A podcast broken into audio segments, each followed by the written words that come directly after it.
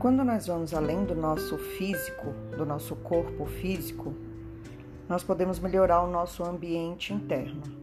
Como assim? Quando a gente percebe que nós somos muito além do que esse corpo que a gente consegue ver, os nossos pensamentos, as nossas crenças, as nossas emoções podem ser mudadas e a nossa vida pode melhorar e fazer muito mais sentido para a gente. Porque o corpo humano, com as suas intrincadas é, estruturas, é capaz de coisas milagrosas. O nosso sistema nervoso é um sistema simplesmente inteligente. Só que a gente precisa acreditar nisso. Quando a gente acredita, a gente cria infinitas possibilidades que vão ser possíveis transformar o que a gente entende como realidade.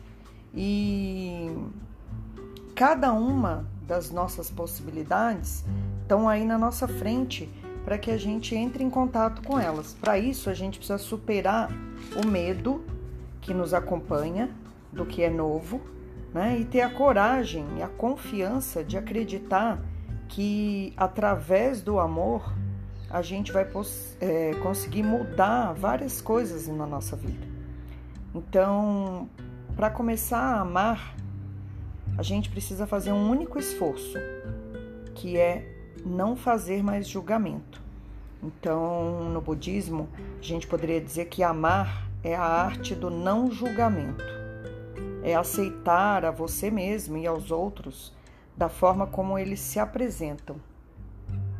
Porque quando a gente consegue é, olhar para o outro com amor, a gente percebe que Deus não está lá no céu, ele está aqui, essa grande energia, né? Conforme cada um queira chamar, Alá, Jeová, Olorum, é, Buda, Krishna, Jesus Cristo, cada um vai dar o nome que quer para o seu Deus particular. Então a gente percebe que esse Deus, na verdade, ele se mostra para gente através do outro ser humano e dessa beleza que, como diz Osho, essa beleza que circunda a existência de cada ser humano. Então, é, a gente precisa transformar a vida numa grande dança, numa celebração. Como que a gente faz isso? Não julgando, não querendo que o outro funcione da forma como a gente considera que é o certo. Porque não existe certo e errado, existem diferentes níveis de consciência.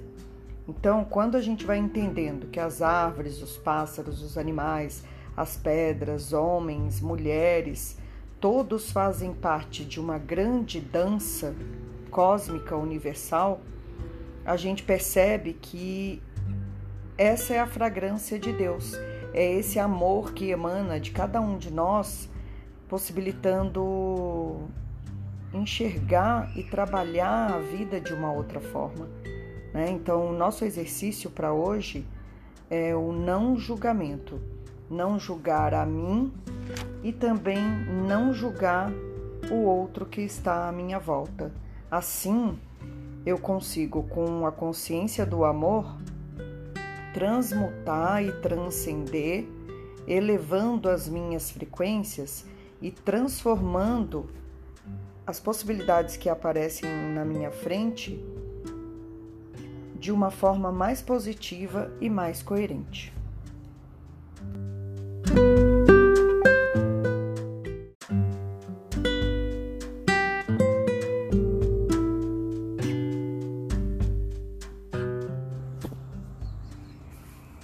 Uma coisa legal para a gente aprender a não fazer julgamento é praticar a aceitação é aceitar que eu não posso mudar o outro, que a única situação que eu posso mudar e a única pessoa que eu posso mudar sou eu mesmo. Né? Então, quando a gente compreende e aceita as situações da vida como elas são, a gente fica mais tranquilo. Por quê? porque a gente vai aprendendo que o outro está num nível de consciência diferente da minha consciência. Então, muitas vezes, o que eu considero importante para o outro pode não ser. Né? E vice-versa, o que é importante para mim, muitas vezes é, tem um, um, peso diferente para outra pessoa.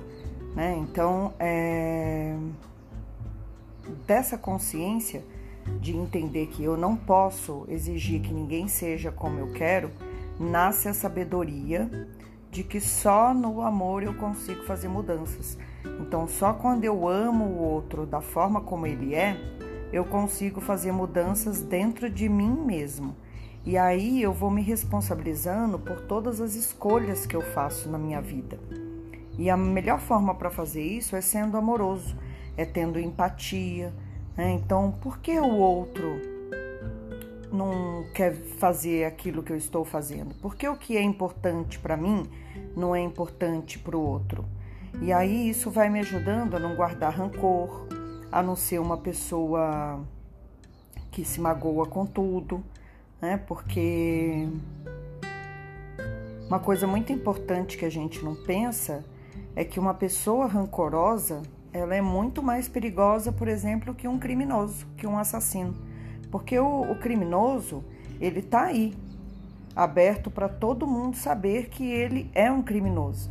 Mas o rancoroso não. O rancoroso está guardando todo esse, esse rancor que ele carrega dentro dele é, de forma velada. A gente não consegue saber que ele tem algum rancor escondido dentro dele.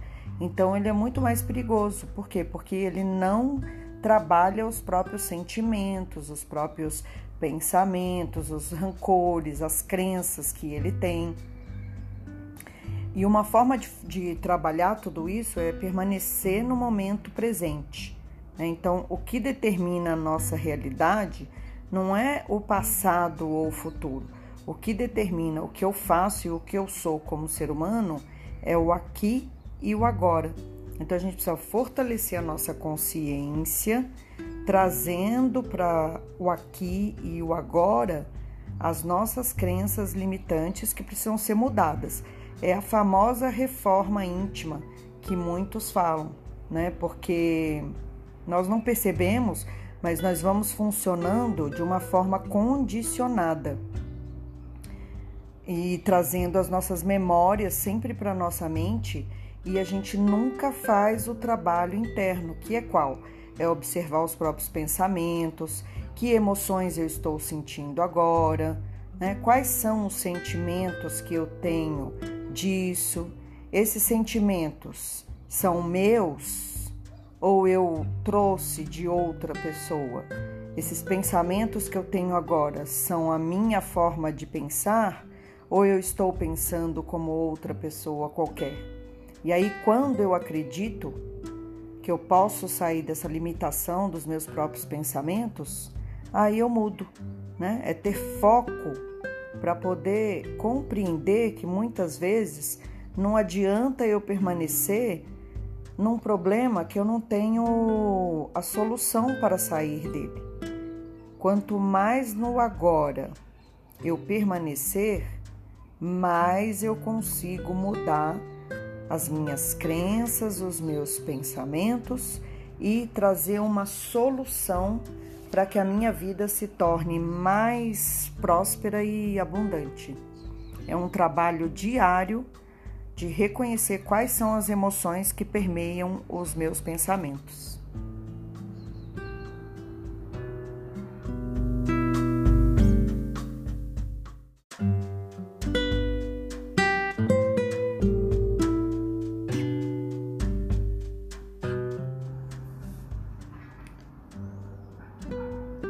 forma também de trabalhar os nossos pensamentos e que os nossos mestres todos nos ensinam é viver no presente, é não se preocupar, porque o prefixo pré ele significa algo que vem anteriormente àquilo que está acontecendo. Então não se preocupe, Não se ocupe antecipadamente daquilo que você ainda nem sabe como vai acontecer.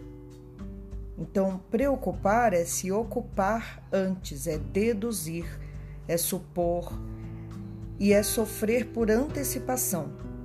A preocupação ela é uma das piores formas de atividade mental e ela nos leva para dois caminhos. Ou nós estamos preocupados porque nós não conseguimos resolver alguma coisa que ficou no passado, então nós estamos vivendo lá no passado ou estamos preocupados com algo que ainda nem aconteceu. E aí nós estamos vivendo lá no futuro. Então, o segredo para voltar para o presente é entender que a gente pode visitar o passado e sonhar com o futuro, mas nós não podemos permanecer em nenhum dos dois lugares, porque a gente não pode se esquentar numa fogueira que foi feita ontem. E também não pode se molhar numa chuva que ainda não caiu, que só vai cair amanhã. Então, por isso que nós não podemos permanecer nem no passado nem no futuro. Se eu fiz más escolhas e agora eu estou vivendo uma situação que não é do meu agrado, eu preciso pensar no agora quais são as opções que eu tenho para sair disso. E cada vez que eu me preocupo, eu simplesmente estou em tempos diferentes que não são o aqui e o agora. Então, preocupar-se é estar inseguro na vida, é não confiar que todas as coisas acontecem de acordo com um propósito universal. E o nosso ego, a nossa mente, ela está o tempo todo ocupando espaço e não nos permitindo viver o momento presente. E esse ego, ele detesta ser contrariado e detesta ser criticado. Então, como é que a gente trabalha a nossa mente? Trabalhar a mente pela mente não é possível. Então, uma forma de trabalhar essa mente e trazê-la para o momento presente é através da nossa respiração. Se todo pensamento é energia e o ser humano é energia, ele é o que acredita que ele é. Então, se você acreditar que você é um ser de luz, é essa energia que você está criando em volta de você. Pensa lá quando você nasceu, quando você era criança. Você era feliz e se divertia com qualquer coisa. Muitas vezes uma criança acaba de ganhar um presente e ao invés de brincar com o brinquedo, ela vai brincar com a caixa ou com o papel onde estavam os, os brinquedos todos. Por quê? Porque ela não tem padrões de funcionamento estabelecidos na mente dela. Ela se diverte com o que está na frente, ela é feliz com o que ela tem de mais fácil e concreto ali. Já o adulto perde a felicidade porque ele se volta para as preocupações. Então, preocupar-se antes do tempo é preocupar-se duas vezes. E uma coisa também que a gente precisa lembrar é que a preocupação ela obstrui o nosso mental. Ela impede com que a nossa mente pense de forma positiva. Então, o correto é viver o hoje, o que eu tenho hoje, o que eu espero para minha vida agora. E aí, quando algo acontecer que você não teve o controle e que você viu que foi negativo para você, você aceita aquilo como lição. Por quê? Porque nesse momento você está se ocupando do presente. Tem um mestre de yoga que ele começou a fazer yoga quando ele descobriu uma tuberculose.